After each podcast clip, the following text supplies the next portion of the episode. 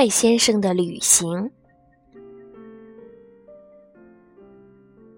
自从儿子死了以后，麦先生就放下了一切，带上儿子的泰迪熊和一把椅子去旅行了。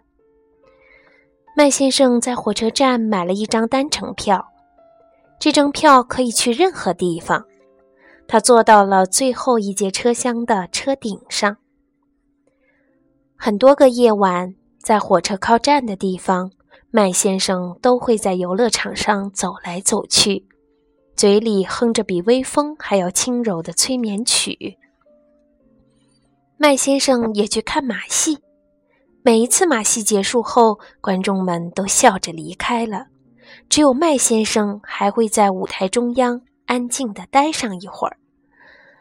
有一天，火车停在了海边，海浪轻轻拍打着沙滩，在那里，麦先生看见了一座沙丘城堡。他看了很久很久。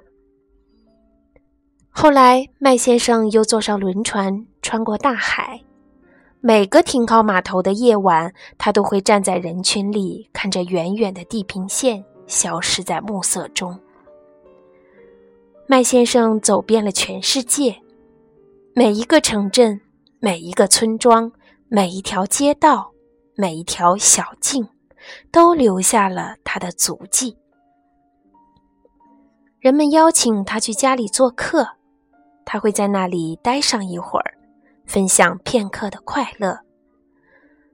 在世界的尽头，麦先生遇到了一个男孩，男孩哭着告诉他，战争毁了他的家。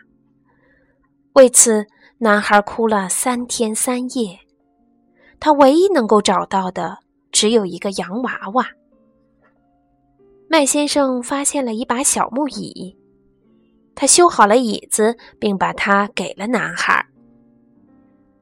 男孩挨着麦先生坐了下来，他们一起聆听鸟儿的歌唱和树叶在风中轻轻说话。麦先生把泰迪熊给了男孩，男孩轻轻地拍着泰迪熊的大鼻子，讲起了自己和洋娃娃的故事。